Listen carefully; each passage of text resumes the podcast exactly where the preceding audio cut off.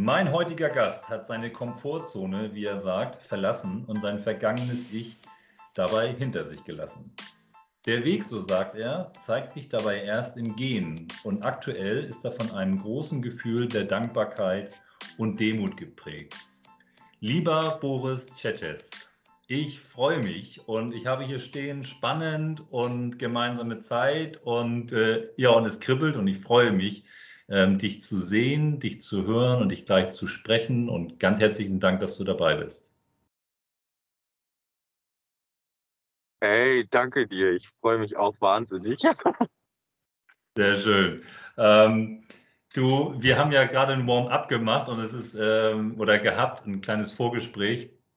Und äh, jetzt, jetzt sehe ich dich äh, irgendwo in der Wildnis und ich glaube in Nähe deiner Höhle, wir kommen ja noch zu dem Stichwort Höhle, ähm, und wird mit dir ja jetzt durch dein Leben aus den letzten sieben, acht Jahren Streifzüge ähm, machen. Und äh, ich glaube, wir werden viel hören, viel Spannendes erfahren.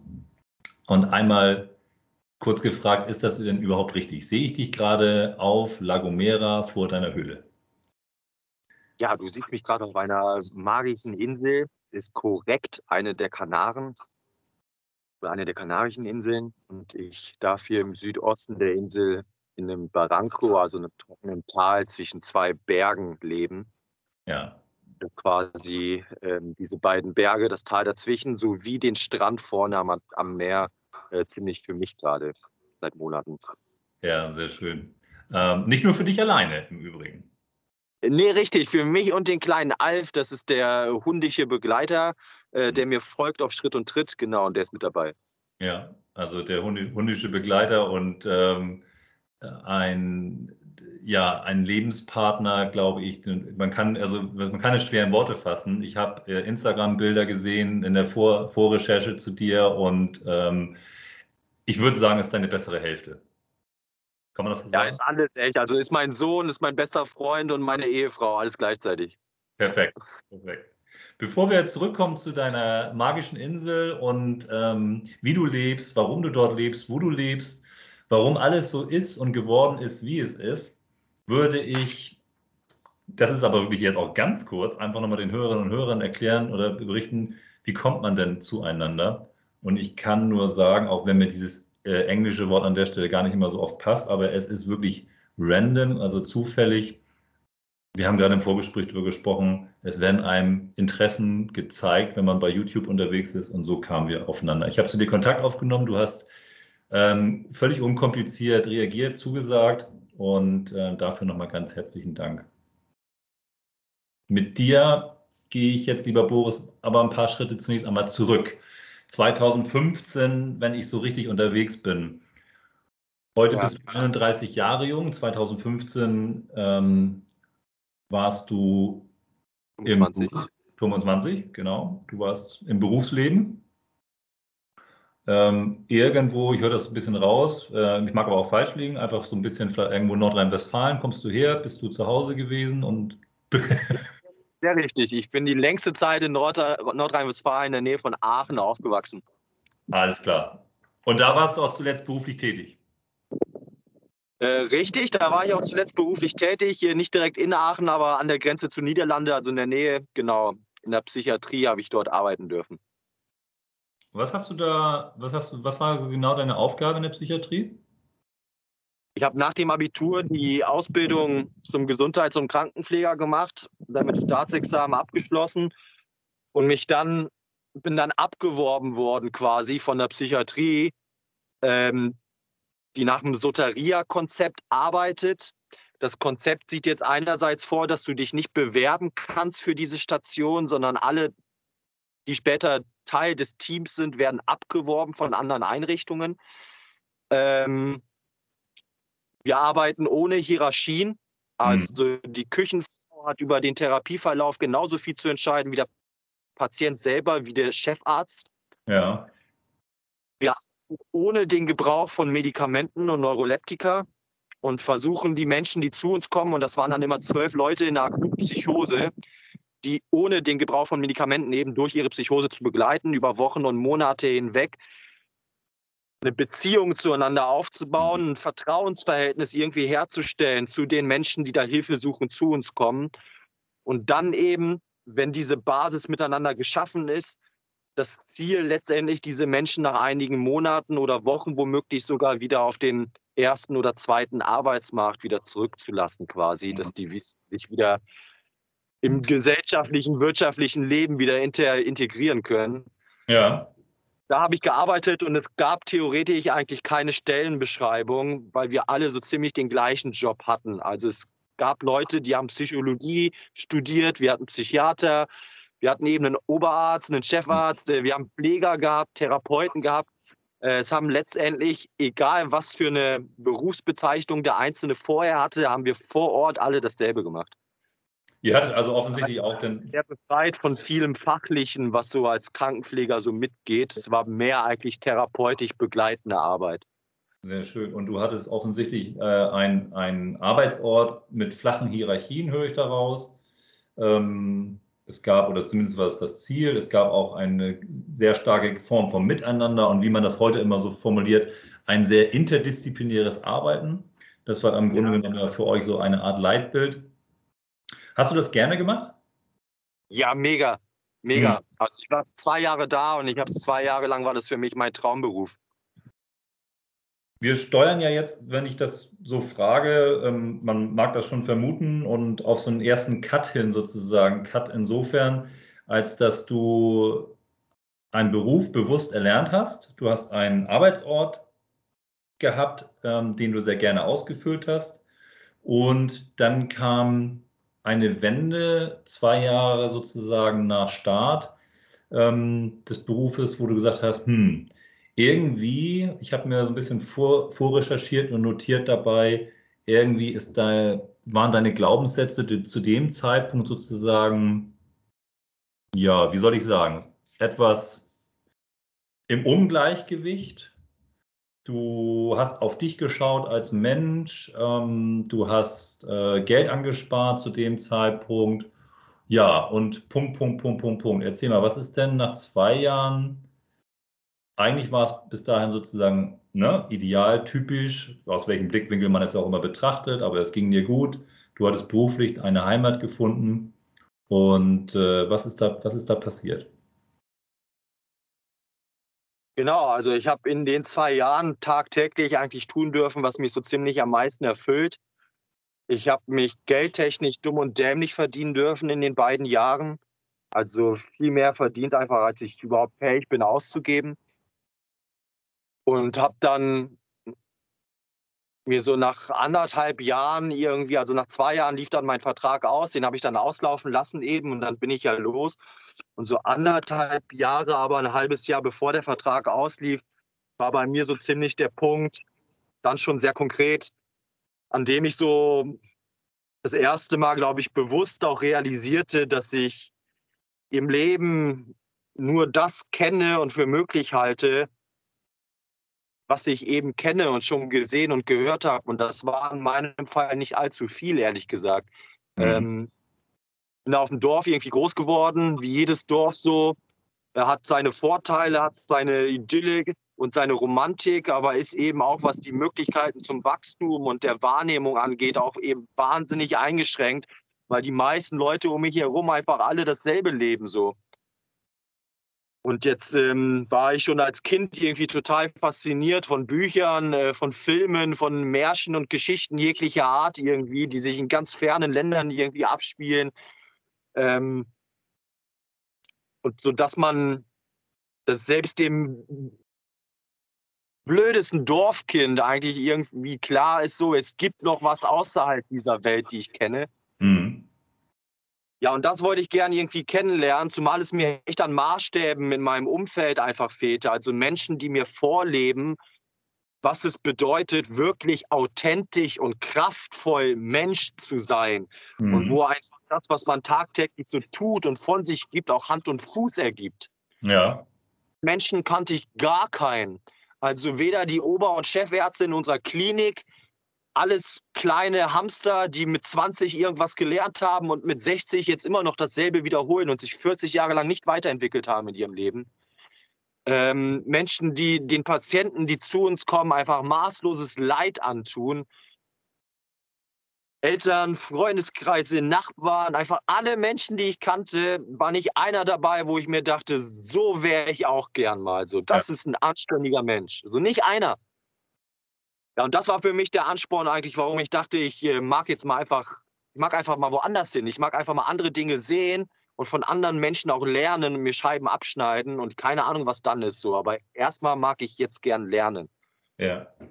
Würdest du, würdest du heute rückblickend sagen, wo du, ähm, ich habe mir, du hast, hast es ja auf den Punkt gebracht, du fühltest dich zu der Zeit inspirationslos. So habe ich mir das ja. für mich einmal so äh, notiert sozusagen und äh, hattest kein bereicherndes Umfeld aus deiner Sicht und eben auch vor allen Dingen, das hat dann agiert sozusagen oder interagiert, wenn man so möchte, auch mit den eigenen, zu dem Zeitpunkt jedenfalls, mangelnden Ideen der Weiterentwicklung. Die kamen dann ja, um das nicht vorauszunehmen, aber die haben sich dann ja, haben so, sind so gekommen.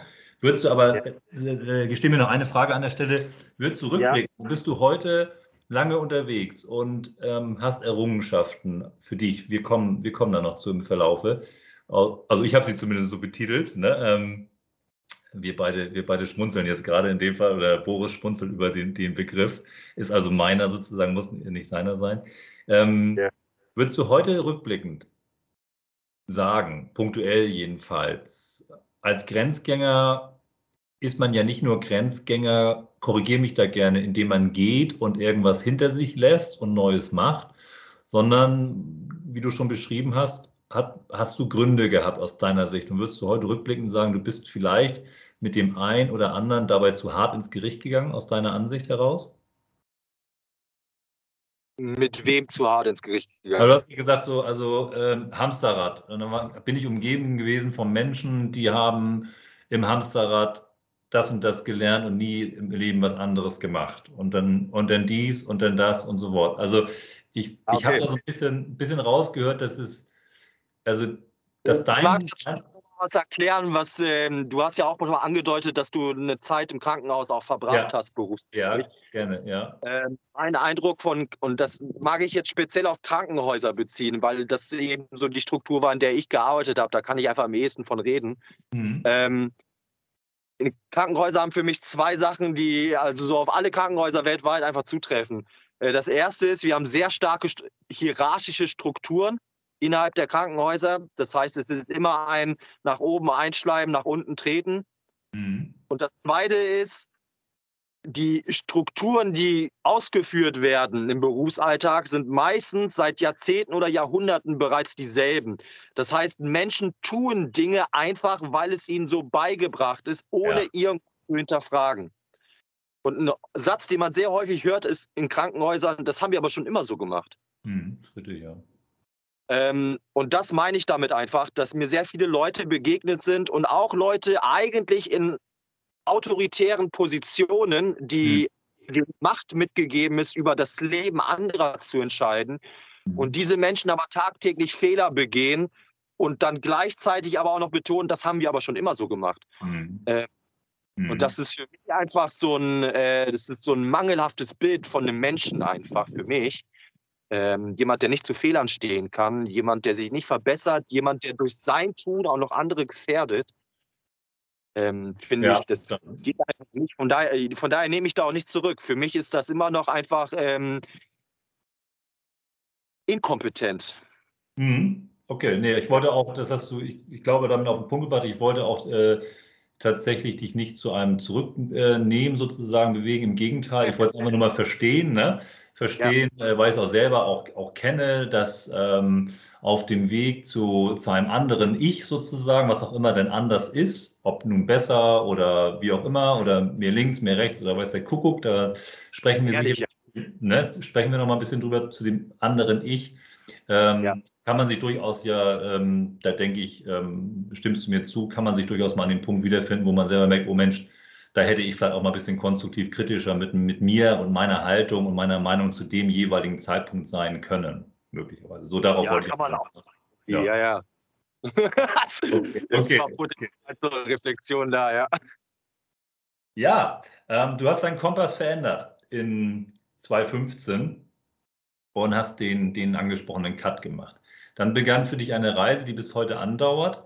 Und aber eine Reise vor allen Dingen, oder nicht nur aber, eine Reise, die nicht zunächst auf den Kanaren oder wo auch immer äh, mündete, sondern sie ging erstmal über in das Kennenlernen anderer Menschen. Wie kam das zu diesem Kennenlernen anderer Menschen? Kann ich mir das so ganz oder können wir uns das so ganz banal vorstellen? Du hast dir ein Zugticket gekauft und bist in, keine Ahnung, dein äh, Telefonbuch durchgegangen und hast, äh, bist, hast dich mit Menschen in Europa getroffen und äh, auf einmal war irgendwie per glücklichem Zufall jemand dabei, der eine alternative Lebensweise hatte. Oder wie kann ich mir das vorstellen? Das klingt richtig random. ähm, ich, ich glaube ja daran, dass es im Leben bei allem, was wir tun, ne, ob wir jetzt jemandem unsere Liebe gestehen oder ob wir morgen zum Bäcker gehen und Brötchen kaufen wollen, egal was wir tun, das Timing ist essentiell bei allem. Mhm. Wenn du um 10 Uhr abends losgehst, weil du Brötchen kaufen willst beim Bäcker, dann hat er zu und dann kriegst du keine mehr. Und wenn du jemandem im falschen Moment deine Liebe gestehst, dann könnte es sein, dass sie gar nicht zuhört. Ähm, so bei, bei, allem, was wir machen, ist einfach wichtig, dass der Zeitpunkt gerade auch ein richtiger ist, damit das, was wir tun, auch funktionieren kann. Es gibt auch zu günstige Zeitfenster einfach für die Dinge, die wir tun. Ähm, für mich war, als die Reise begann, war genau das Zeitfenster eben gerade offen. Ich habe nicht mehr groß Dinge organisieren oder Menschen treffen müssen. Das ist mhm. quasi in den Wochen vorher bereits geschehen, sodass zum Zeitpunkt meiner Reise, als ich sie dann anfing am 15. Oktober 2015, mir eigentlich schon klar war, wie jetzt der nächste Schritt sein wird. Und aus diesem nächsten Schritt, und das habe ich mir damals angefangen anzugewöhnen und habe mir es bis heute beibehalten, immer das nächste klar vor Augen zu haben und aus dem nächsten, wenn ich dann da bin, mhm. dann kann ich sehen, was dann als übernächstes quasi kommt. Und das funktioniert tatsächlich seit sieben Jahren fließend so. Es scheint für mich aber zumindest sehr unrealistisch, Dinge im Voraus zu planen. Und wenn ich jetzt Revue passieren lasse, wie mein Leben vorher passiert ist, dann war es eigentlich immer schon unrealistisch. Mhm. Dinge zu planen, die erst in ein paar Jahren passieren sollen, bis ich an dem Punkt bin, sind schon wieder ganz viele andere Dinge passiert, äh, die meine komplette Planung über Bord werfen. Soweit muss ich mich gar nicht vorbereiten in Zukunft. Das heißt, ich bin los und ich wusste quasi den ersten Menschen, den ich besuchen möchte, den hatte ich am Schirm. Ja. Dann hat sich, als ich bei dem war, hat sich dann ergeben, wen ich als nächstes besuchen möchte. Und genau das erste Jahr der Reise habe ich quasi komplett damit verbracht, dass ich, oder mehr oder weniger komplett, dass ich eigentlich nur Persönlichkeiten und bekannte Menschen besucht habe. Alle so ein bisschen aus der alternativen Szene bedeutet dann eben Freilernerfamilien, die ihre Kinder zu Hause erziehen. Wie mhm. funktioniert das eigentlich? Wie verbringt man so seine Jahre mit den Kindern zu Hause? Ähm, auch für die Eltern ja ein totaler Perspektivwechsel, weil die können ihre Jobs eben nicht mehr ähm, jeden Tag, sieben Tage die Woche irgendwie ausführen. Da sind jetzt einfach drei, vier, fünf Kinder zu Hause. Was mache ich mit denen jetzt? Das ist ein ganz anderer Umgang zwischen Eltern und Kindern, als man ihn vielleicht sonst auch kennt in unseren Strukturen. So. Ja. Da wollte ich gerne mitlernen, da wollte ich gerne mitleben. Wie funktioniert das irgendwie? Menschen, die Permakulturgärten betreiben, ein Begriff, von dem ich noch nie irgendwas gehört habe, dass die Kreisläufe, also permakulturell können wir an alles generell im Leben rangehen, dass die Kreisläufe, die wir verwenden, zum Beispiel innerhalb eines Unternehmens oder im Garten, dass die sich einfach von alleine wieder auffüllen und es nicht bedarf, immer wieder neue Ressourcen zu verschwenden und hinzuzufügen, dass mhm. das Wasser sich von alleine aufbereitet, über Regenwasser zum Beispiel, was gefangen wird und dann ja. verteilt wird im Garten, äh, etc., etc., dass die Pflanzen sich untereinander beim Wachstum unterstützen, dass gar keine Pestizide mehr gebraucht werden, etc., etc. Wie funktioniert das? Wie kann ja. man eigentlich mal Mittel vernünftig anbauen, dass der Boden davon auch profitiert plus wir auch noch gesunde Sachen essen und nicht so ein Schmarrn, wie man ihn uns heute irgendwie verkauft. Genau, und dann habt ihr halt quasi diese ganzen Leute besucht, auch noch aus verschiedenen Sparten, irgendwie freie Architekten und alle möglichen Leute und hab mit denen halt so quasi ein Jahr lang immer wieder so Wochen und Monate zusammen leben dürfen, bei denen ja. zu Hause, an deren Projekten teilnehmen dürfen. Allesamt aber Menschen, die ich vorher quasi kurz vorher mal kennengelernt hatte auf so einem Event. Ja. Lustig, Weise, war so ein alternatives Event auch, da die Zeit genutzt habe, ganz viele Freundschaften und Bündnisse eben zu knüpfen, weil mir das damals schon, bevor mein Vertrag auslief, so klar schien, das mhm. sind die Menschen eigentlich, wo Hand und Fuß einfach hat, weißt du, dann, von denen mag ich gern was lernen so. Und habe dann eben die ganzen Kontakte gesammelt und die dann im Laufe des ersten Jahres alle besuchen dürfen. Mhm. So hat sich dann quasi das erste Jahr so Stück weit dann immer ergeben, bis ich dann irgendwann ja. den Punkt erreicht hatte für mich, das Gefühl hatte, jetzt habe ich erstmal alles gesehen, mitgemacht, äh, gelernt, was mir so vor einem Jahr noch wichtig war. Ich würde also zwei, zwei, und korrigiere mich da bitte, zwei Punkte vor allen Dingen raus, die ja auch nochmal fürs Verständnis nicht so ganz unentscheidend sind. Einmal, du bist ja. jetzt nicht der Aussteiger in dem Sinne, wie wir das vielleicht auch mal durch Film und Fernsehen gesehen haben, der, ich hatte das im Warming Up sozusagen angesprochen, Faszination für Into the Wild und so weiter, ähm, Buch und Film. Aber du bist eben nicht die Kategorie, hat alles weggeschmissen, hinter sich gelassen, hat äh, äh, Kreditkarten verbrannt, EC-Karten EC verbrannt und sozusagen der Welt AD gesagt. Es ist eigentlich vor allen Dingen mh, hm, bei dir viel entscheidender gewesen. Du wolltest lernen, habe ich verstanden, und du wolltest, also dich noch inspirieren lassen, das ist das eine. Und du hast zu dem Zeitpunkt schon, finde ich faszinierend, wie du darüber sprichst heute, aber auch so, als wenn es in der Zeit schon so war, in diesem Jahr eine unheimliche Dankbarkeit empfunden für das, was du bekommen hast, für das, was du an Einblicke bekommen hast. Du hast es mit der, mit der Permakultur ähm, Haltung sozusagen oder Lebensweise beschrieben, äh, die jenseits deines Horizontes gewesen sind zu dem Zeitpunkt. Das finde ich ganz spannend, weil, also, wenn man jetzt, mir fällt jetzt kein besserer Begriff ein, ne? wenn man jetzt sagt, man nimmt mal den Begriff Erleuchtung oder Erkenntnis oder wie auch immer nimmt, dann hat man ja so vielleicht idealtypisch die, die Ahnung, wenn wir beide sprechen, das findet alles auf Lagomera nachher statt und das findet alles in der Höhle statt. Aber der Weg dahin war für dich schon der Meilenstein schlechthin. Ne? Ja, also seitdem ich reise, folgt ein Meilenstein der andere. Es ist tatsächlich auf Gomera sehr viel Ausschlaggebendes passiert, weswegen ich ja überhaupt entschieden habe, jetzt die letzten fünf Jahre auch hier auf der Insel zu verbringen. Mhm. Äh, nichtsdestotrotz waren die zwei oder die zwei Jahre, bevor ich hier ankam, die ich dann bereits auf Reisen war schon, ähm, eigentlich der Dosenöffner für alles, was dann danach noch passiert ja. ist. So ähm, in diesen ersten anderthalb Jahren, also nicht nur das erste Jahr, wo ich die Leute besucht habe, sondern dann auch noch die Monate danach, wo ich dann endlich mal wirklich selbstständig reisen war, ähm, sind bei mir, ich habe ein ganzes Buch geschrieben, um dem so annähernd gerecht zu werden und schaffe das noch nicht mal in dem ganzen Buch. Es sind Dinge passiert einfach, die mir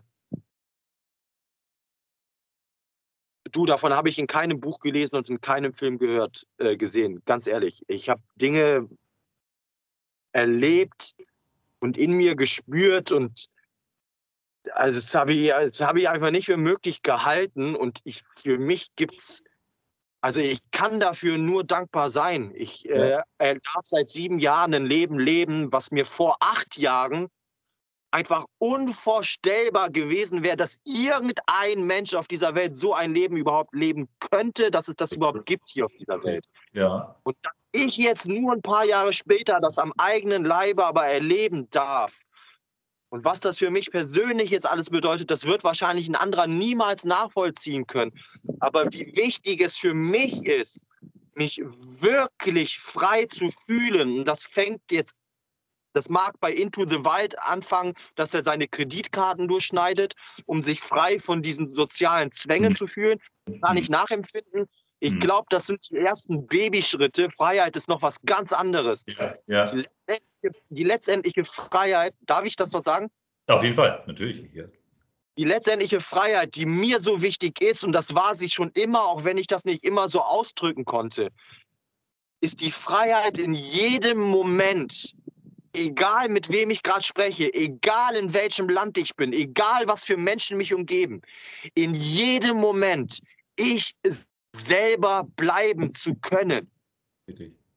Und das ist eine Kraft und eine Macht, die dem innewohnt, die ich 26, 27 Jahre meines Lebens nicht annähernd besessen habe, weil es gereicht hat, dass ein Oberarzt vor mir steht und ich einen auf klein mache und demjenigen zuhöre und Ja sage, egal was er von sich gibt. Ja. Und sowas würde heute nicht mehr passieren einfach. Es gibt diese Situation nicht mehr, dass irgendwas passiert und ich habe das Gefühl, einen Kompromiss machen zu müssen oder mich zurückhalten zu müssen und mich selber irgendwie klein oder abschneiden zu müssen, so weißt du, Und dafür bin ich am allermeisten dankbar. Dieses Selbstwertgefühl, dieses Selbstbewusstsein auch, wer ich eigentlich bin und was ich nicht bin, das gefunden zu haben und das jetzt auch in der Folge nicht nur zu wissen, sondern auch zeigen zu können, dass jeder andere das auch sieht und sich seine Scheiben davon abschneiden kann. Richtig. Und das glaube ich, Kraft. So. Und dafür bin ich sehr dankbar. Ja, das, und das erlebe ich auch so. Und das ist im Grunde genommen, wir kommen, du hast es ja jetzt gerade auch in, äh, schon, schon, schon gesagt oder angedeutet. Und ich habe hier ähm, dein, fand ich, sehr, sehr inspirierenden, ich sag mal, Zusammenschnitt im Grunde genommen. Es gibt ja, können wir auch äh, so sagen, weil es einfach wichtig ist. In der Vorrecherche habe ich mich mit deinem oder mit dem Interview quasi, wo du auf Fragen geantwortet hast, im Rahmen des Freedom Summits YouTube-Video äh, inspirieren und auch treiben lassen. Und habe da natürlich auch Honig draus gesaugt, das ist jetzt kein Geheimnis. Und da bin ich vor allen Dingen ähm, zu dem Punkt der innerlichen und äußerlichen Freiheiten gekommen. Und das ist eigentlich etwas auch, was du gerade ja schon angedeutet hast. Äh, nicht nur du hast, du bist äh, mit dem Punkt, dass du es erreicht hast, dass du eine Stufe erreicht hast, in jeder Situation bleiben zu dürfen, äh, spielst du deine innerliche Freiheit, einen Teil deiner innerlichen Freiheit, einen großen Teil. Ähm, da kommen wir auf jeden Fall zu und auch zu dem Urvertrauen, was du, welches du neu ins Leben gewonnen hast. Ähm, ein Beispiel, was ich nicht vorwegnehmen möchte, gab es ja in dem Freedom Summit auch. Ähm, Stichwort Slowenien, kommen wir nochmal zu. Ah ja. das müssen wir noch ein bisschen aussparen. Aber äh, ich wollte vor allen Dingen an der Stelle genau diesen ersten Punkt, den du gesetzt hast, mitsetzen. Was ist so inspirierend, ist ja meiner Meinung nach eines, dass wir nicht nur um diese, dieses physische Ablegen und sichtbare Ablegen von irgendwas ähm, sprechen, meinetwegen die Kreditkarte, nehmen wir sie mal als Beispiel oder was weiß ich, ähm, ja. oder Telefon oder keine Ahnung oder Kontakte. Und, ähm, und andersrum können sie natürlich auch trotzdem noch existent sein und man kann, kann sich trotzdem, kann trotzdem ein, ein vergangenes Ich hinter sich lassen. Nein, du hast diese Kraft beschrieben, die du auf mehreren Ebenen mittlerweile ja spürst, ganz anders spürst als vorher und auch ganz anders leben darfst. Und äh, wenn es eins ist, wo, wo ich auch, und das ist bei mir in Anführungszeichen stehend, ähm, Errungenschaften habe ich mir halt für mich aufgeschrieben, dass du auch den Gesundheitsaspekt angesprochen hast im Freedom Summit. Ähm, und da würde ich mit dir gleich nochmal auf jeden Fall näher drauf eingehen. Also auf das Thema Freiheiten, Errungenschaften, was ist sozusagen auf Gomera ähm, passiert, würde ich mit dir gleich nochmal ganz groß eingehen und ganz, ganz intensiv, denke ich, weil es einfach ein großer Quell der Inspiration auch für mich gewesen ist. Wir schließen jetzt das erste Jahr oder das vor allen Dingen äh, den Beginn der Reise einmal ab. Du bist dann vielleicht auch ein bisschen jetzt knapp ab oder hart ab. Und irgendwann kam aber ziemlich schnell dann ja auch Gomera ins Spiel. Sehnsuchtsort, würde ich sagen, seit vielen, vielen, vielen Jahren und Jahrzehnten. Ich glaube, die Mystik, Gomera, Höhle, ähm, anderes Leben führen. Ich vermeide jetzt bewusst den Begriff des Aussteigens. Ähm, anderes Leben, vielleicht als der Mainstream es kennt, führen, gibt es lange. Wie, wie kam es zu Gomera? Ach so, ja, mittlerweile habe ich das Gefühl, hat man das irgendwie schon mal so gehört. Jedem ist das irgendwie ein Begriff, dass es hier so Höhlen gibt und man hier leben kann.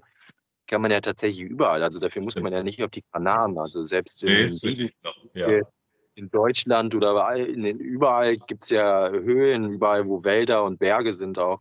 Mhm. Ähm, ich habe es einfach nur wahnsinnig gerne trocken um mich herum. Ich bin okay. so, ein, so ein Geier, der gerne in der Hitze schmort. Deswegen bin ich gerne hier auch und eben nicht in Deutschland. Ja, ja. Ähm, wie kam es nach, wie ich nach Gomera kam, war die Frage ja, jetzt. einfach die, wie die Wahl denn auf Gomera fiel letztendlich und äh, natürlich auch dann auch weiter gefragt, dann, das wollte ich dann einfach nochmal praktisch auch den, den Hörerinnen und Hörern, die wir beide hoffentlich haben, auch nochmal so ein bisschen näher bringen dass bevor wir sozusagen auf dieses, äh, bevor wir nochmal tief einsteigen, was dich als Person ausmacht und weiterentwickelt hat, äh, ganz klassisch, also wenn so Stichworte fallen, Gomera, Höhle, stellen sich ja auch viele vor, Mensch, wie meistert er da eigentlich den Alltag? Was heißt eigentlich Alltag? Und kommt da nicht ein anderer um die Ecke und macht hier die Höhle streitig und, äh, und so weiter und so fort. Also deswegen einfach, wie war die, warum die Wahl Gomera? Hast du eigentlich schon einen Punkt gebracht und äh, und wie kann man sich das vorstellen? Konntest du da einfach rumlaufen, dir eine Höhle schnappen und dann, und dann that's it? Oder wie war es? Okay, also Gomera habe ich mir als erstes nicht ausgewählt. Das kam eigentlich eher zu mir, wie so ziemlich alles, was bedeutend ist im Leben, findet seinen Weg alleine zu uns tatsächlich.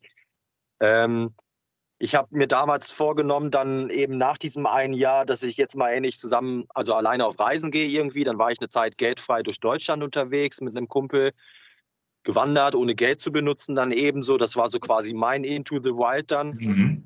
Ähm, und dann wuchs irgendwann dieser Wunsch, ich meine, dann habe ich den Winter in Deutschland verbracht, geldfrei draußen übernachtet und habe mir nach der Erfahrung dann gedacht, dass ich nie wieder einen Winter in Deutschland verbringen möchte, weil das echt nicht so angenehm war für Körper und Geist, da immer draußen im Winter in Deutschland zu sein.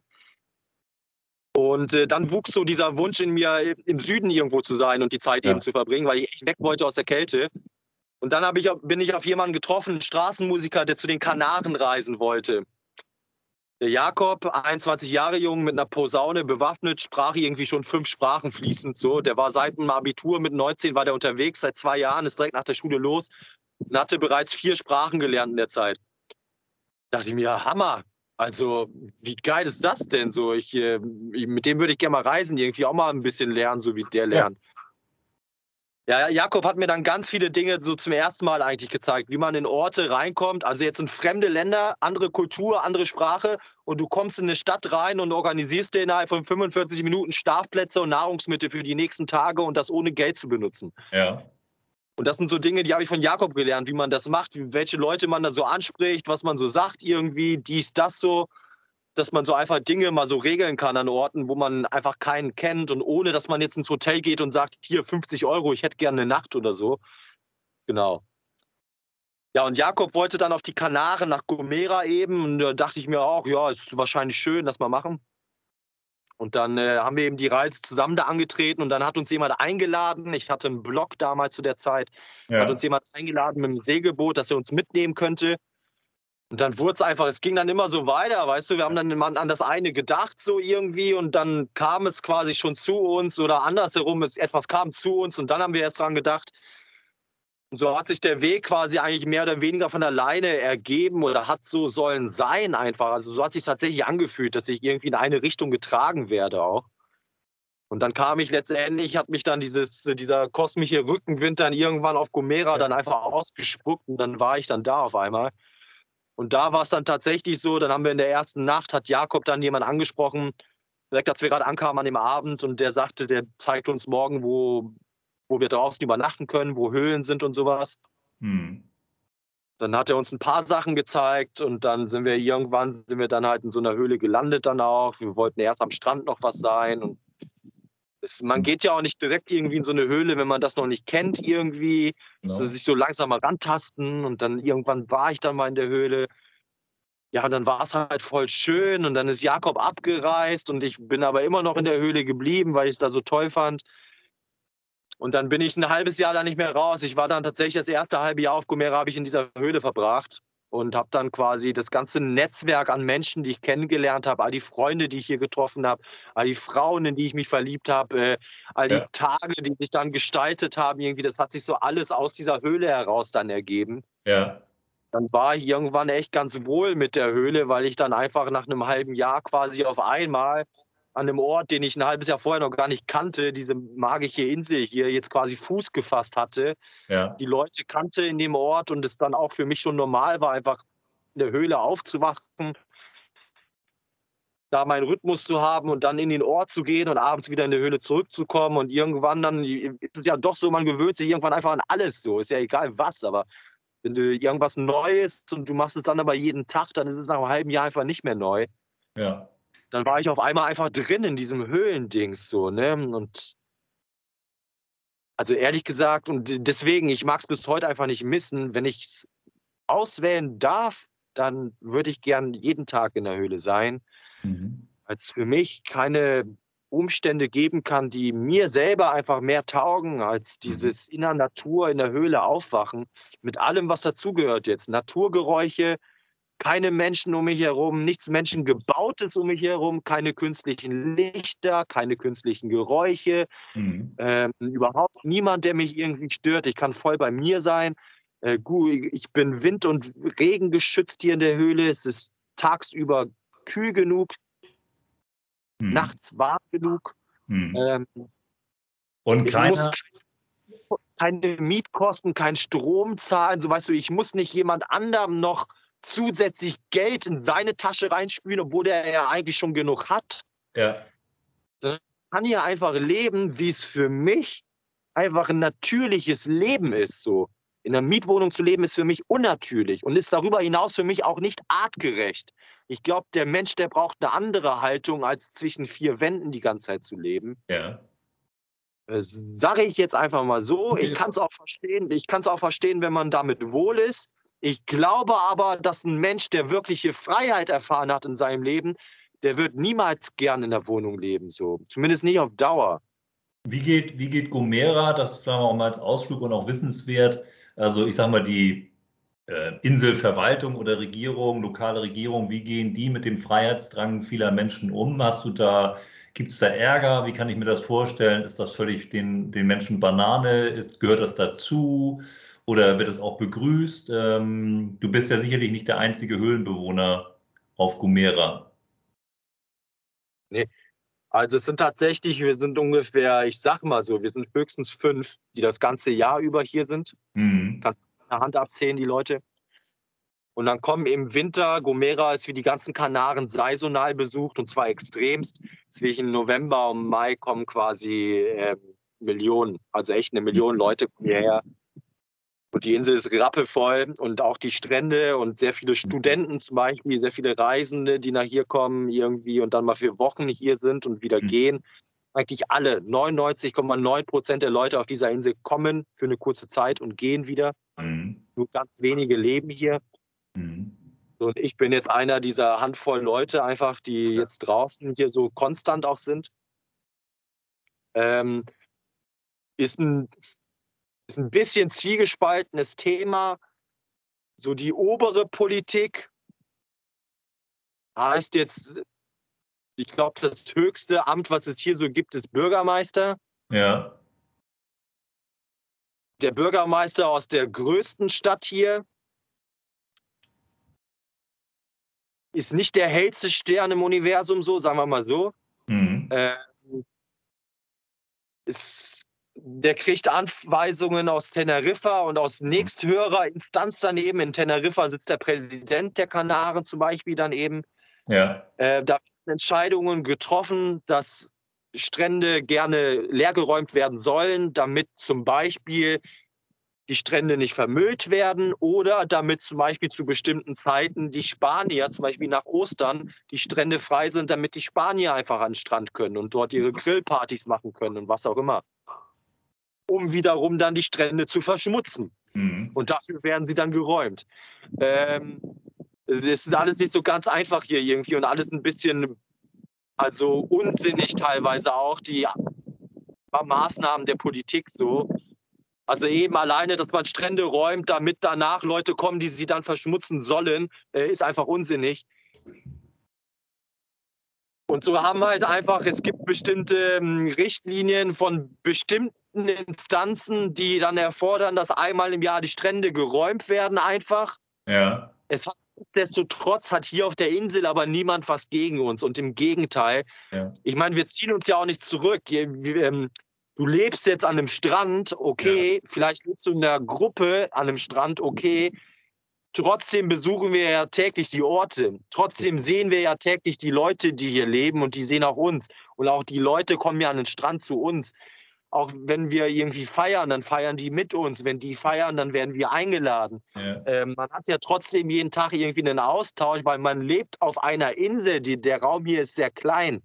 Ähm, da kann man sich nicht so aus dem Weg gehen, wie man das in Berlin kann, wenn man einfach in seiner Wohnung bleibt. So, äh, ich glaube, selbst diese kleine Insel hier ist weniger anonym, als es so eine Großstadt eigentlich ist.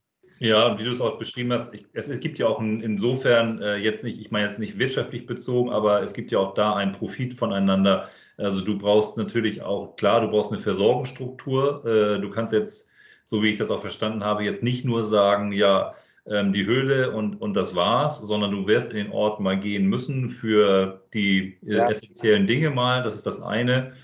Und äh, was deine Leidenschaften und auch vor allen Dingen das, was du erlernt hast, ähm, Stichwort Musik, ähm, es wird ja noch ein Punkt unseres Gespräches sein, wird ja auch etwas sein, was dich unter Leute bringt und mit Leute vereint auf der Insel. Ähm, und wenn ich mir das, Ah, ich, ne, sorry? Ja, ja, nein, total. Ja, Und für mich ja. ist jetzt auch ganz lustig, mittlerweile werde ich im Ort immer wieder auch angesprochen, dann von Spaniern, vor denen ich eigentlich noch nie gespielt habe, Ja, äh, die mich dann aber ansprechen, mal, ey, du bist doch der mit dem Instrument und bring doch mal mit beim nächsten Mal und dies, das. Und tatsächlich ist meine Erfahrung, dass die Leute, die mit uns hier leben, und da schließe ich die Politik jetzt aus, weil die Politik ist sowas von lebensfremd und das überall auf dieser Welt. Äh, da gibt es irgendwo Leute, die in irgendwelchen Parteien sind und den Beruf haben, über das Leben der anderen zu entscheiden, selber aber gar nicht mitleben in diesen sozialen Strukturen der anderen, sondern Ja. in einer ganz eigenen Welt leben.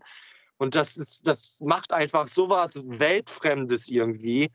Ähm, und diese Leute haben gar keinen Zugang mehr zu, zu den Leuten, die sie mal gewählt haben oder für die sie eigentlich arbeiten. Und so ist das hier genauso. Also es gibt Instanzen, die sagen, die Strände müssen geräumt werden, die Leute sollen weg vom Strand. Das sind aber nicht die Leute, die hier auf dieser Insel leben und die sich tagtäglich mit uns irgendwie austauschen. Das sind andere Leute. Und von den Leuten habe ich eigentlich eher das Gefühl, dass wir hier mit Kusshand genommen werden. Mhm. Die sind tatsächlich sehr froh, wenn die Spanier, die im Sommer kommen vom Festland, wenn die wieder weggehen von der Insel hier, weil die sich wie ja, unerzogene kleine Kinder verhalten einfach. ja habe ich verstanden. Ihr, ihr lebt vor allen Dingen ja mit der Insel und nicht gegen die Insel. Das ist der entscheidende Punkt, ne? Au, au, au. Und ich glaube, die Leute hier sind eigentlich sehr froh, dass wir hier sind, zumal ganze Ortschaften gar nicht mehr existieren würden, äh, Ja. wenn wir nicht hier wären und so viel Geld da lassen würden. So.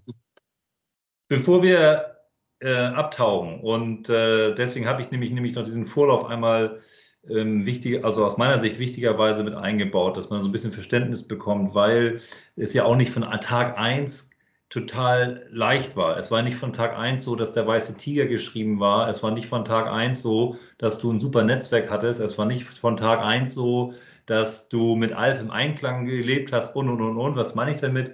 Du hast es schon so ein bisschen angedeutet.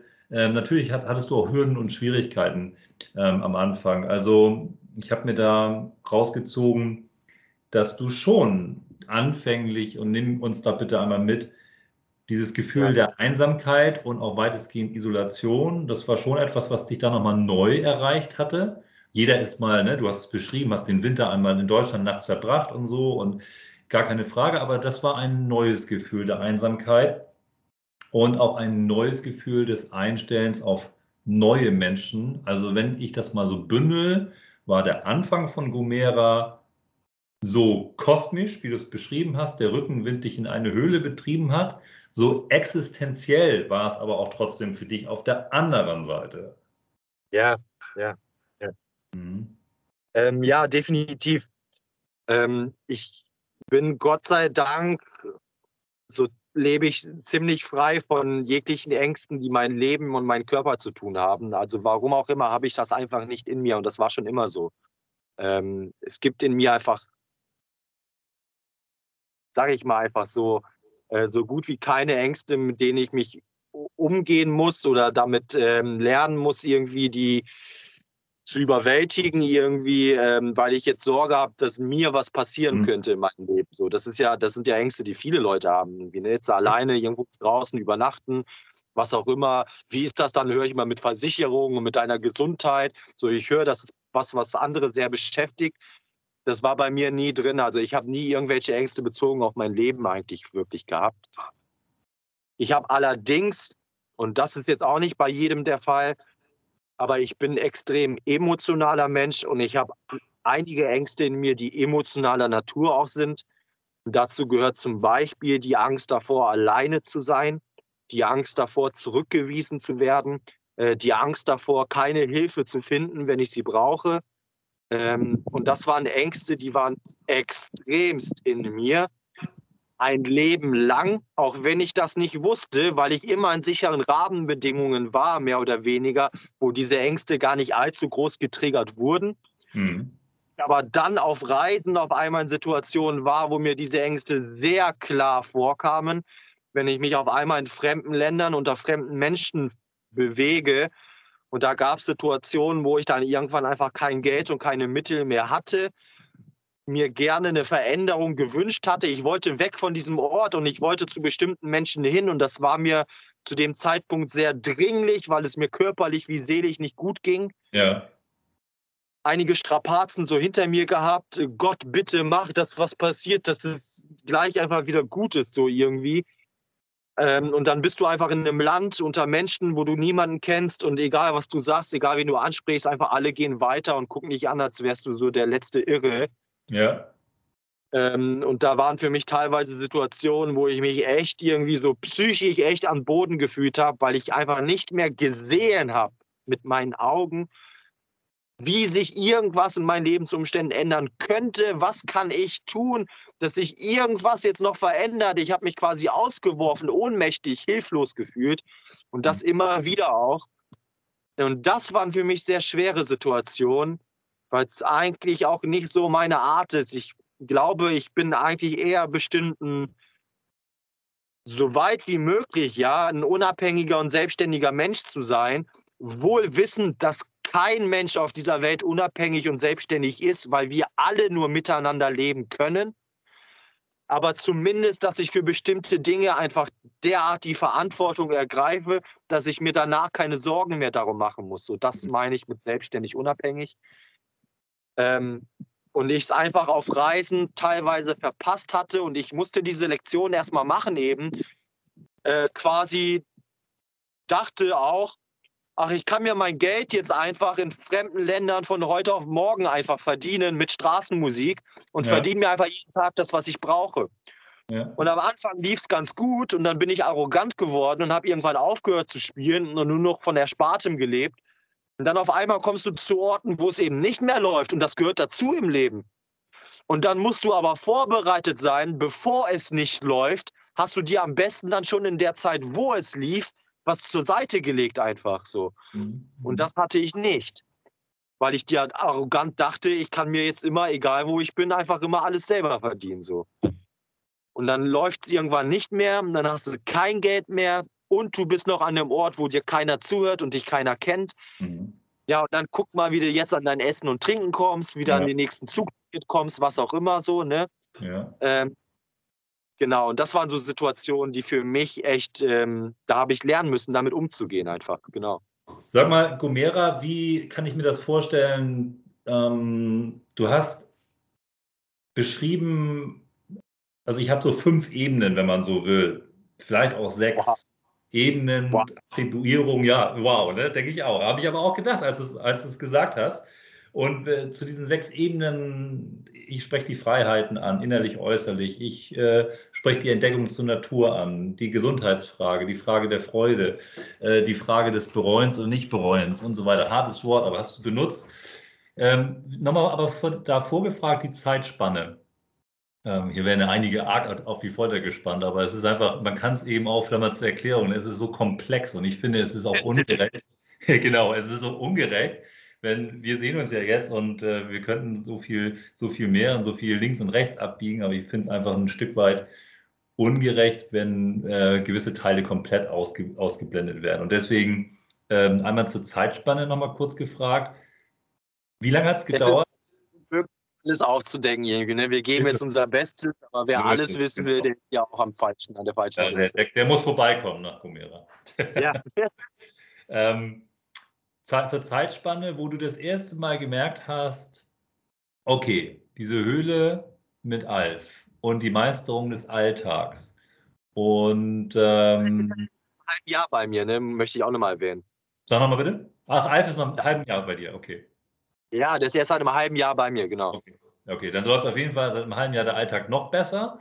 Aber da, davor, wie lange hat es denn gebraucht, äh, wo du sagen würdest, da hast du dich zum ersten Mal richtig zu Hause gefühlt? Wo du sagst, da, ging, da griffen die Räder ineinander, da war Isolation, Einsamkeit war nicht mehr so ein Thema, da war, warst du sicher in Meisterung des Alltags, du hast es ja selber so beschrieben, Netzwerk, Lebensmittel etc ähm, Musikerdasein, erste Erkenntnisse der Verbesserung auf welcher Ebene auch immer. Was, was kann ich mir das vorstellen? Wie lange hat das gedauert? Bezogen auf Gomera meinst du jetzt? Ja, bezogen auf Gomera, ja. Da quasi mein Zuhause gefunden habe. Mhm. Der erste Tag, das hat überhaupt gar nicht gedauert. Das war der erste Tag. Okay. Und das war, ehrlich gesagt, war mir das auch schon irgendwie klar, bevor ich auf Gomera ankam. Deswegen habe ich mich die Monate da schon so sehr auf die Reise nach Gomera hingefreut auch. Ja. Ähm, und ich kann es dir gar nicht genau beschreiben, warum. Es war echt einfach, mich hat es quasi dahin gezogen nach Gomera. Ich habe das logisch nicht erklären können, zumal ich den Ort ja gar nicht kannte vorher. Ich hätte dir nichts erzählen können von Gomera. Mhm. Es war jetzt keine logische Erkenntnis, aber es war ein innerliches Dahinziehen. Und dadurch, dass ich einfach die zwei Jahre vorher bereits war, also immer achtsamer einfach auch unterwegs war und ich meine, zwei Jahre lang tagtäglich mich auch mit meinen eigenen Bewegungen und Regungen so auseinandersetzen durfte und was die bewirken. Mhm. Und ich bin an dem und dem Ort, das und das passiert und das und das fühle ich innerlich und wie das alles in, im Zusammenhang miteinander steht, das durfte ich ja schon eine Weile beobachten. Und bis ich dann auf Gomera ankam, gab es für mich keinen Restzweifel mehr. An dem Moment, wo ich ankam, war für mich klar, das, was ich in mir fühle, bedeutet, zu Hause ist erreicht. Ja, also es war ganz klar. Ja, okay. Also vor allen Dingen. dann einfach hm. Wochen und Monaten immer mehr kristallisiert, dass ich das dann auch logisch erklären konnte, warum ich das jetzt so empfinde. Aber das Empfinden war vom ersten Moment. Das heißt, die äußerliche Freiheit spielt da auch ein Stück weit schon rein, wenn man ein, die erste Ebene sozusagen oder eine der Ebenen, ist egal, ob es erste oder zweite ist, das äh, Stichwort ungebunden sein hast du sofort für dich empfunden, gespürt. Ja. Ähm, wir haben die geistige Freiheit angesprochen in jeder Situation heute, rückblickend auch auf vor allem die letzten fünf Jahre. Nehmen wir einfach mal die Gomera-Zeit, sagen zu können, das entscheide ich, in welcher Situation ich wann, wie lange bleibe. Und ja. ähm, dazu, und das klammer ich aus, du hast dazu eine Parallele gezogen an der Stelle aus meiner Sicht zu der beruflichen Welt und warum, das, äh, warum du so gefühlt hast, wie du damals gefühlt hast und dich entschlossen hast. Was ich so unheimlich, und diese Ebene möchte ich einmal rausheben, spannend fand, waren, waren vor allen Dingen, war vor allen Dingen die, die, der gesundheitliche Aspekt. Also, das musst du, oder was heißt muss, ne, böses Wort, äh, bring uns doch bitte einmal näher. Du hast auf einmal keine Allergien, also auf einmal, du hast in der Entwicklung keine Allergien mehr auf Gomera. Du brauchst keine Brille mehr tragen. Du hast ähm, deinen Geruchssinn, zumindest partiell, wenn ich das richtig verstanden habe, wiedergewonnen. Beschreib das mal bitte, ähm, warum das auch so eine Betonung erfahren hat in der, in der Beantwortung, in, in, dem Hinweis quasi im Freedom Summit. Vom Ergebnis her ist mir das irgendwie schon klar, aber den, der Vorlauf, einfach Vorlauf ja. und, und Ergebnis. Ja. Äh, ich möchte vorab einmal kurz was erklären, und zwar, dass ich zwar überzeugt bin, dass so wie Gomera oder so wie natürliche Orte, die noch nicht vom Menschen berührt sind, auf dieser Welt alle eine starke Heilungskraft für jeden Menschen besitzen. Okay. Davon bin ich überzeugt. Gleichzeitig möchte ich aber auch betonen, dass das, was in meinem Leben passiert ist, glaube ich, keine Schablone ist, die man auf die meisten Leben übertragen kann, sondern tatsächlich nur den wenigsten Menschen möglich ist.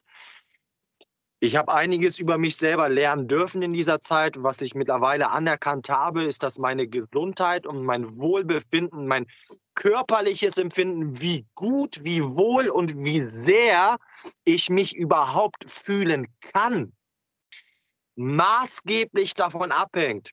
Und das ist jetzt was sehr Individuelles. Das ist eine Offenheit, die die wenigsten Menschen mit sich tragen. Maßgeblich davon abhängt, was wie meine Umgebung sich fühlt und wohl ist. Und jetzt habe ich dir erzählt, ich kannte es eigentlich nur ein Leben lang in der gleichen Umgebung aufzuwachsen. Mhm. Und ich habe ein Leben lang etliche Krankheiten in mir gehabt und mitgetragen. Ich habe ein halbes Dutzend Operationen hinter mir in Kindheit und Jugend. Ich habe einige Allergien gehabt, äh, nichts wirklich schwerwiegendes, aber doch eben auch eine Gräserallergie, die mich gerade im Sommer in Deutschland echt ein bisschen außer Gefecht gesetzt hat. So. Ähm, meine, ich, meine Sehstärke war eingeschränkt seit meiner Kindheit. Ich habe eine Brille tragen müssen. Ich hatte eine Korsettpflicht, weil meine mhm. Wirbelsäule so krumm ist. Ähm, etliche andere, genau, Geruchssinn. Ich bin ohne Geruchssinn geboren. Also ich habe nie irgendwie riechen können. Äh, und ich könnte die Liste jetzt noch weitermachen. Also ich habe echt eine lange Liste irgendwie an Sachen, wo ich dir auf dem Papier zeigen kann, dass sich mein ja. Körper nicht wohlgefühlt hat oder irgendwie nicht richtig funktioniert hatte. So. Ähm, und dann komme ich hier und dann fange ich an auf Reisen und merke schon, wie es mir einfach, wie ich immer aufrechter werde, immer muskulöser auch irgendwie und mich generell wohler fühle einfach. Jetzt bin ich hier auf Gomera und jetzt hat meine Gesundheit und mein körperliches Wohlbefinden hat Sphären erreicht, die kein Arzt jemals für möglich gehalten hat in meinem Leben und ich selber eben auch nicht, weil die Ärzte mir gesagt haben, das geht nicht, aber es geht. Und das Einzige, was es dafür gebraucht hat, ist eine gesunde Umgebung und mehr nicht, dass ja. ich selber einfach gesund werde. So. Mein Rücken ist so gerade und stark, wie er noch nie in meinem Leben war. Meine Wirbelsäule ist immer noch nicht gerade. Das wird sie wahrscheinlich auch nie sein.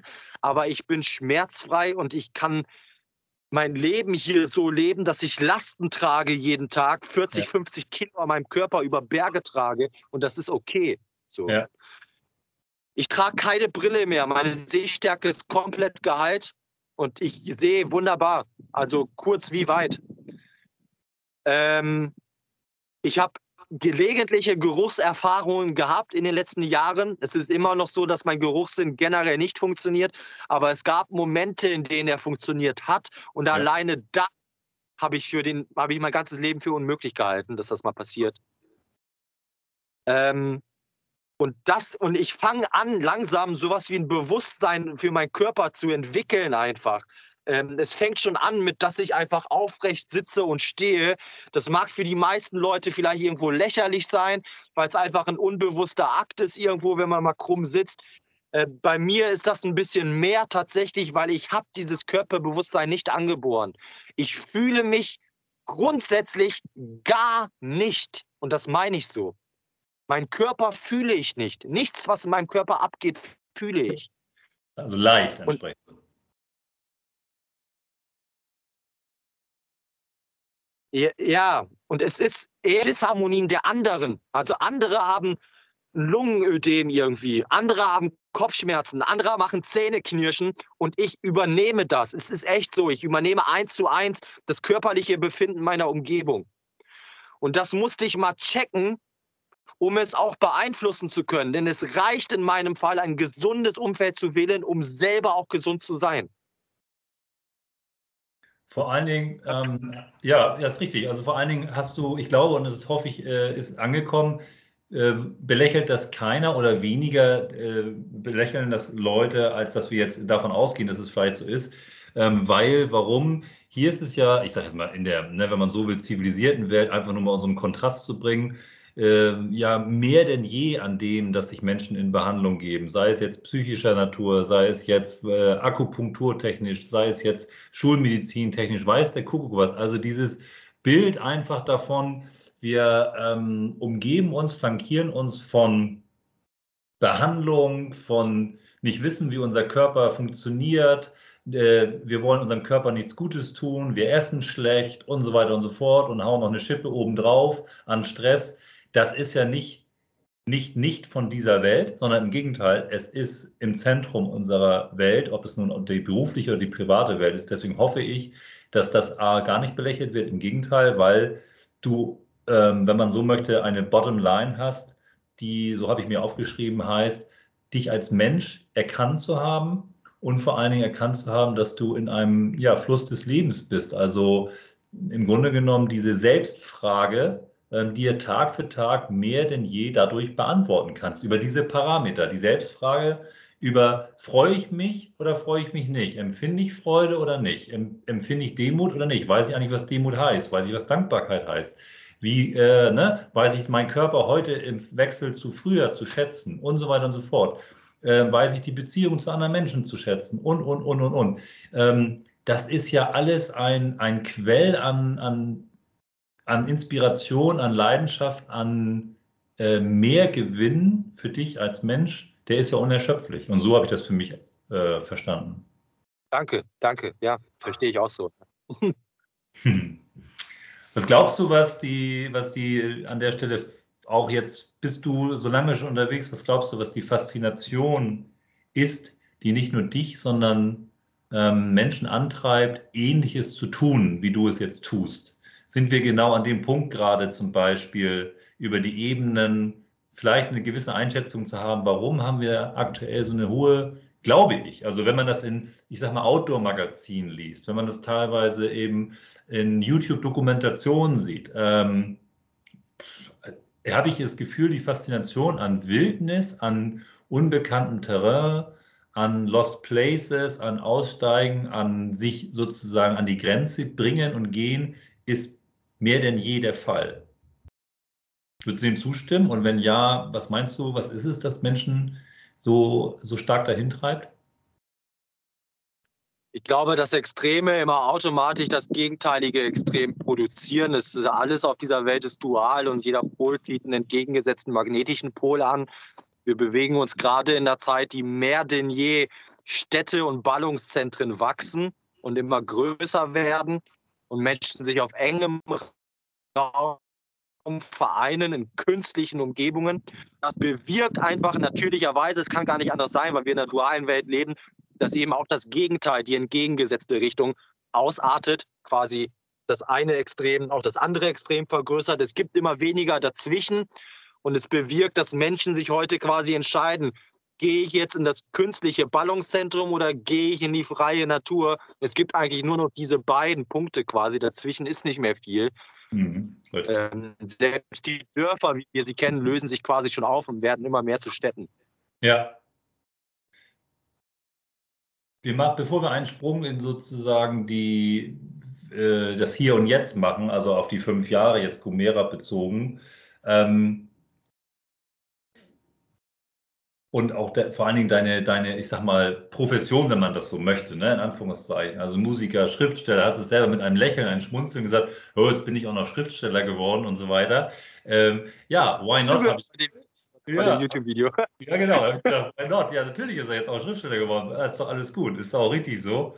Ähm, die, du hast, ja, du hast, ähm, und zu den Tipps auch sozusagen, Tipps für andere kommen. Ähm, Wann hat das äh, die, wir, müssen, wir dürfen deine, dein Instrument nicht vergessen. Du bist begleitet von, ähm, ja, sag mal selber. Du bist begleitet bisher jedenfalls gewesen. Ja, genau. Ich habe sie äh, vorgestern abgegeben, zum ersten Mal jetzt seit viereinhalb Jahren. Ja. Ähm, sie kommt aber auch wieder zu mir, aber jetzt gerade ist sie nicht bei mir. Ich bin seit viereinhalb Jahren mit einer Handpan mhm. unterwegs. Das metallisches Instrument, schaut aus wie ein UFO. Genau. Oben und oben so eine Metallschale und meistens sind oben dann noch so Tonfelder, so runde Felder auf dem Metall drauf.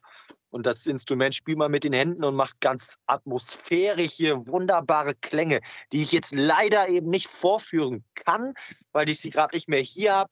Aber könnt ihr euch auf meinen YouTube-Kanal anschauen, genau. genau. Anhören.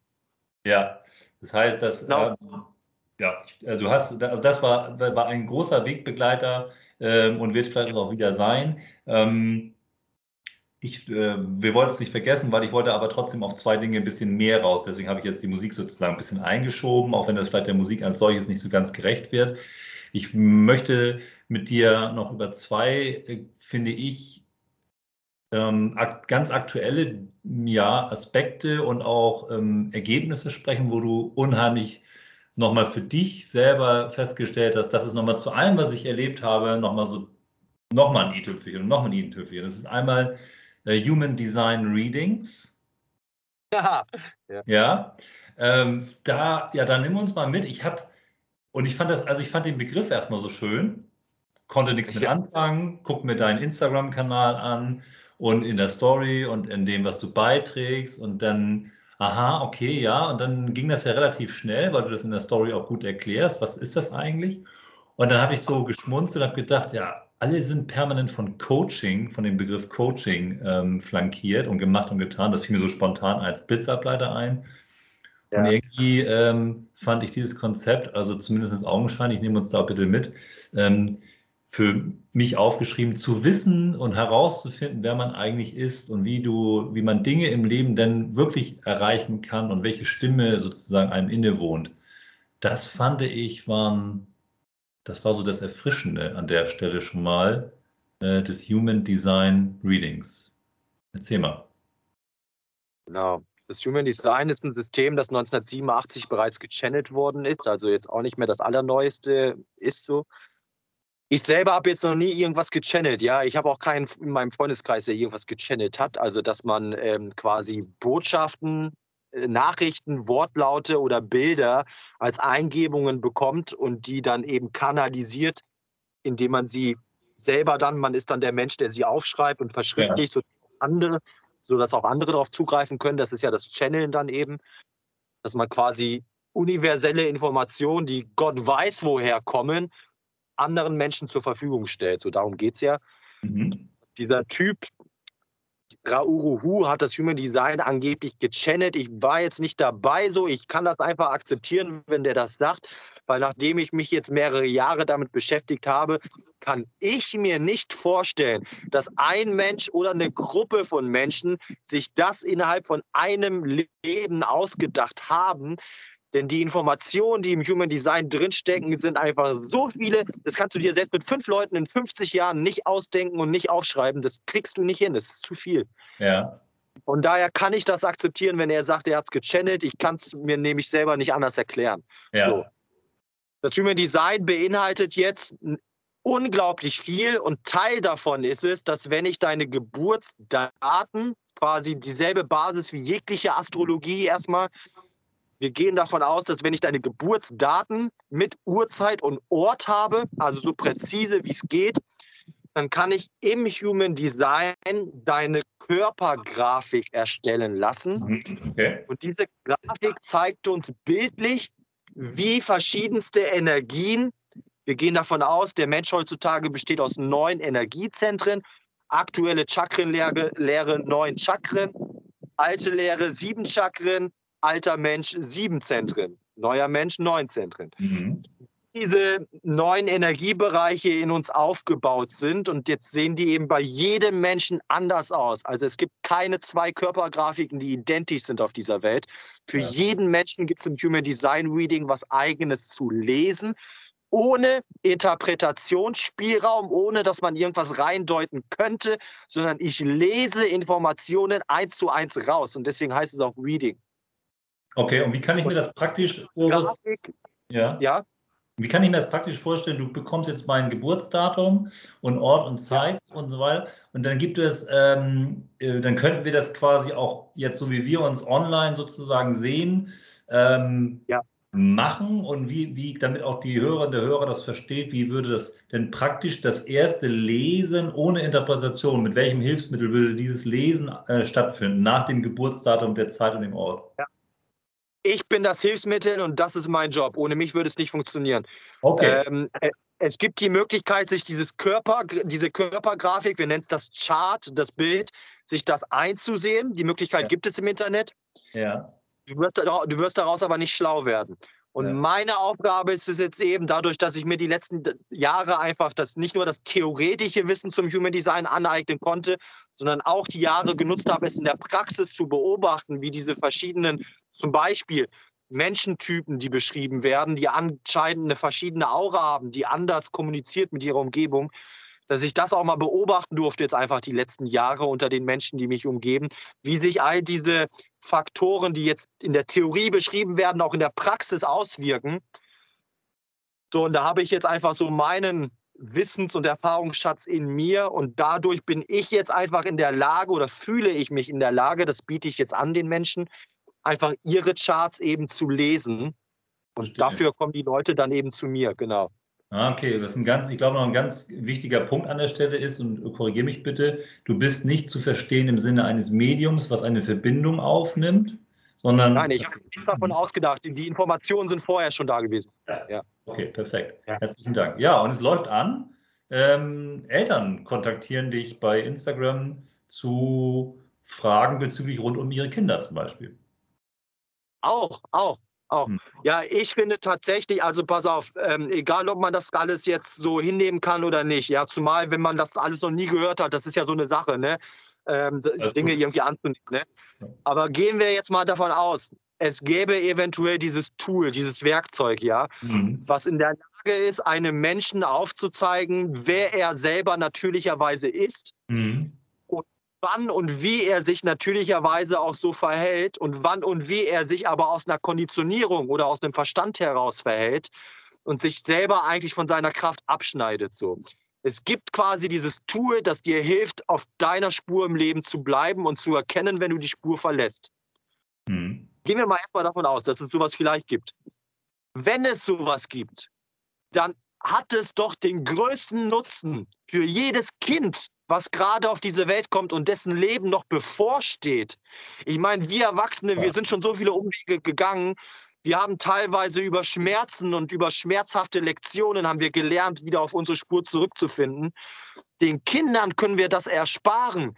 Wir können den Kindern das Rüstzeug mitgeben, dass die als Kinder bereits sie selbst sind und wahnsinnig sind, genial sind und mhm. nicht all diese Konditionierungen durchlaufen müssen, um dann mit 20 zu entscheiden, oh, jetzt muss ich das alles erstmal wieder abbauen, was ich mir da angeeignet habe, damit ich mit 30, 40 dann mal irgendwann ein richtiger Mensch werden kann, weißt du? Ja. Ich glaube, den, den Schritt können wir überspringen. Wir können die Kinder bereits jetzt so behandeln, wie sie es verdienen, und zwar jedes individuell und aus jedem Kind das Potenzial eben auch rausholen, das sie mitgegeben ist. Und dann freue ich mich auf die nächste Generation. Ey.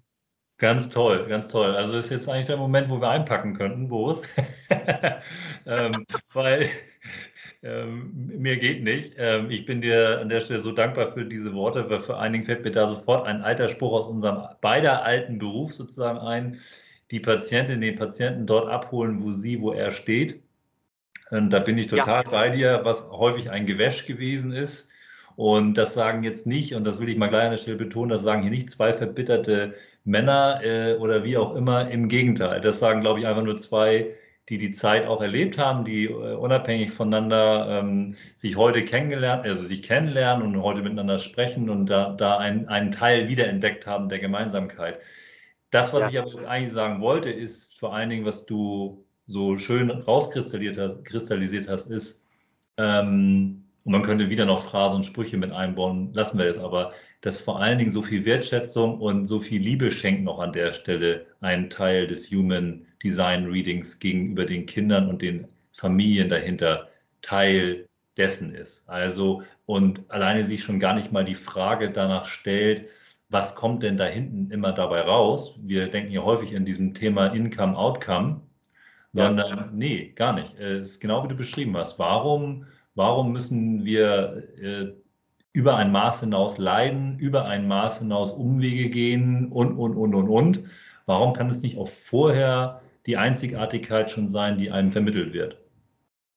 Ja, ja, ja.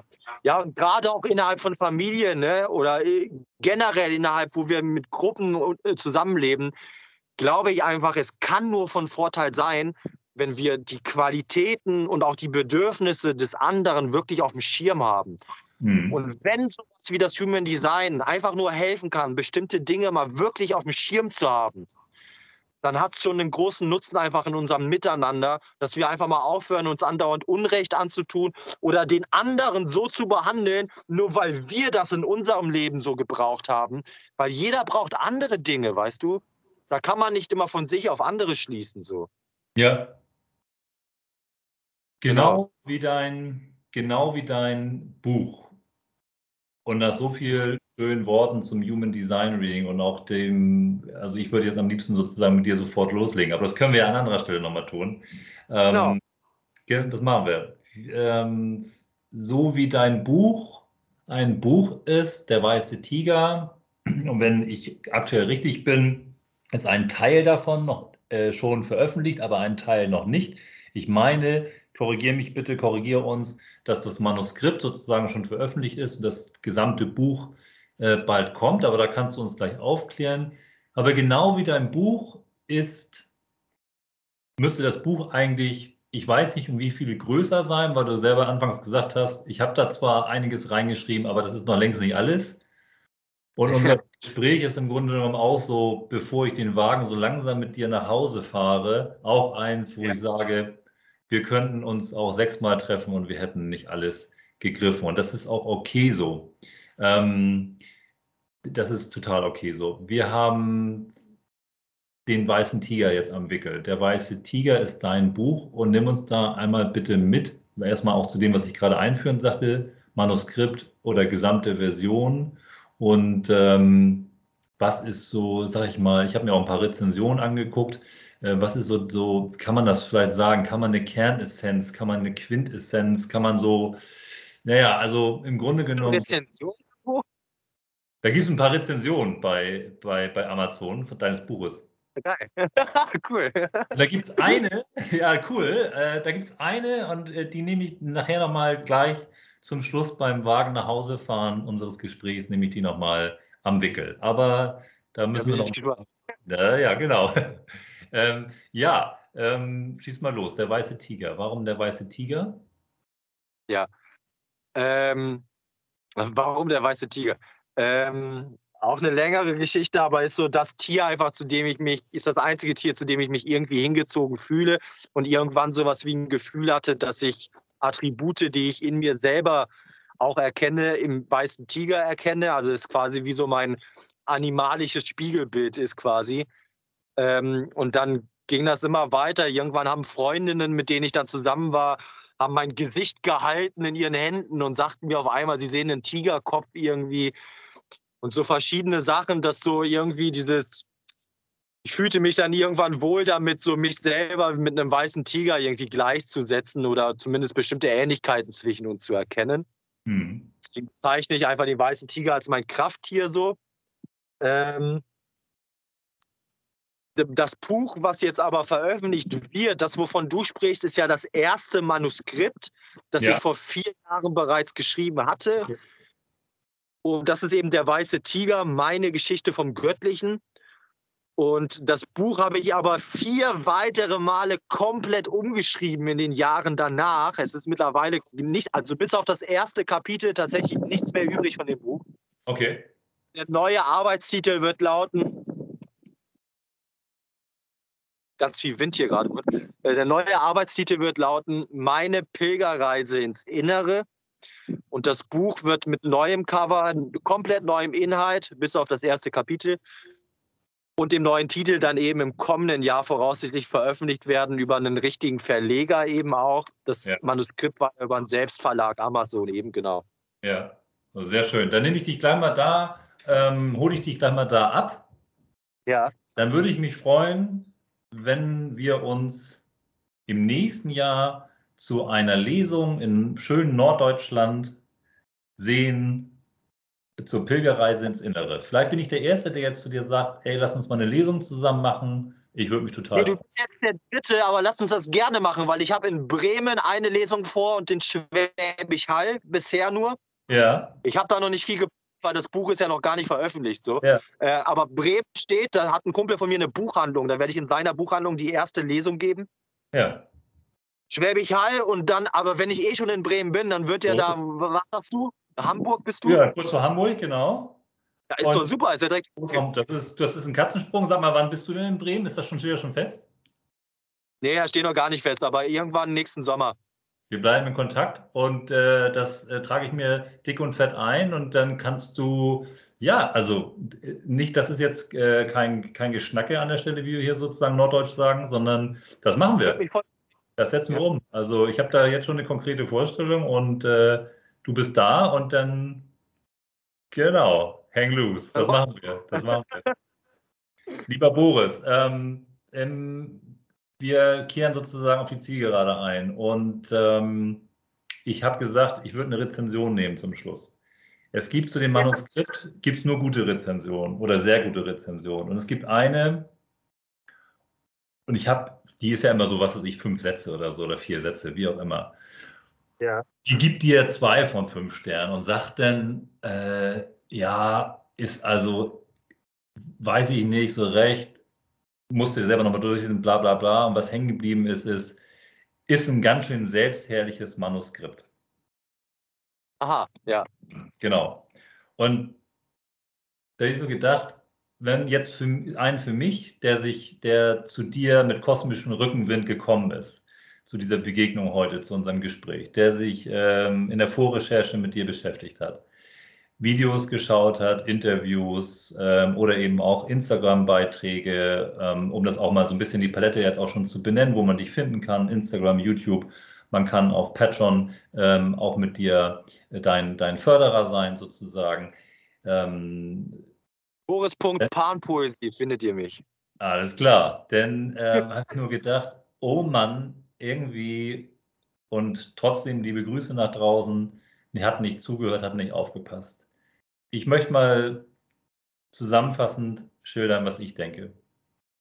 Danke. Ich habe, ich danke dir erstmal für deine Zeit. Ich halte es überhaupt nicht, im Gegenteil, für selbstverständlich, dass wir uns beide austauschen dürfen. Ich empfinde dafür eine, eine große, ein großes, einen großen Grad an Dankbarkeit.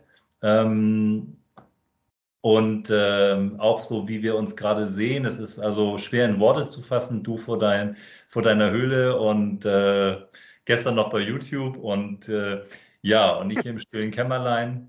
Ähm, ich habe einen Menschen erleben dürfen, der sich auf eine Entwicklungsreise begeben hat, die endlos ist, die ähm, dazu geführt hat, dass du heute mehr denn je Fähigkeiten hast, die, ähm, die dir erstmal ähm, ja zustehen, weil du sie ja quasi, weil sie gekommen sind, weil du hast Dinge geschehen lassen, du hast heute eine Klarheit, eine Präsenz, die ähm, und ein Urvertrauen ins Leben gefunden, neu entdeckt, neu gefunden, ein neues Ich, ein vergangenes Ich sozusagen überschrieben, wenn man so möchte.